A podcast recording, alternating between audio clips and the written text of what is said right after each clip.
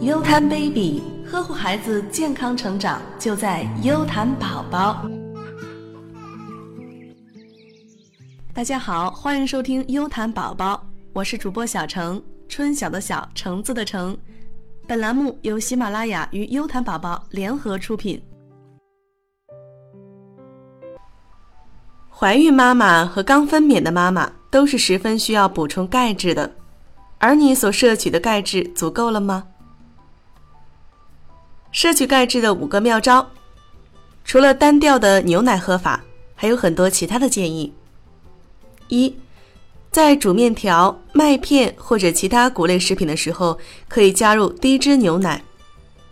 二，在煮浓汤或者酱汁的时候，可以加一点低脂奶粉。进行调味。三，尽量选择低脂乳酸代替奶油等。四，每天至少喝一杯牛奶，养成一个习惯。在外面吃饭的时候，尽量点牛奶而少点汽水。五，除了牛奶之外，还可以选择一些低脂乳酪。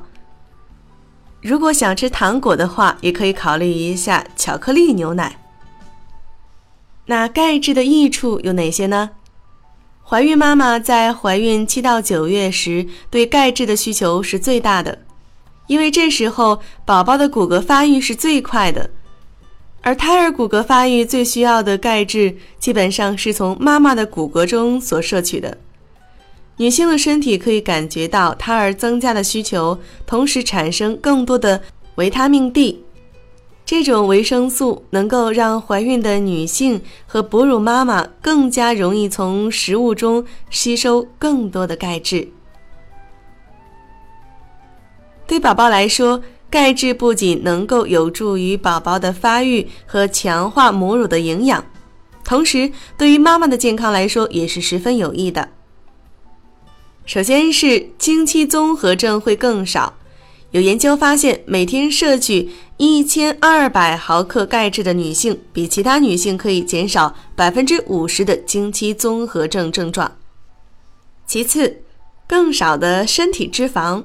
研究也发现，如果膳食中有比较多的低脂奶制品的话，能够令脂肪细胞产生更多的脂肪。专家发现，原来怀孕期间也是母体骨骼生长的好时期。首先，你可以吸收更多的钙质，而且你的身体还会分泌出更多的能够强化骨骼的激素。最后，由于宝宝的体重能够让母亲的骨骼力量得到一个很好的锻炼机会。那一般来说，人体每天需要摄取一千毫克的钙质。但怀孕或哺乳的女性则需要每天摄取一千二百到一千四百毫克的钙质。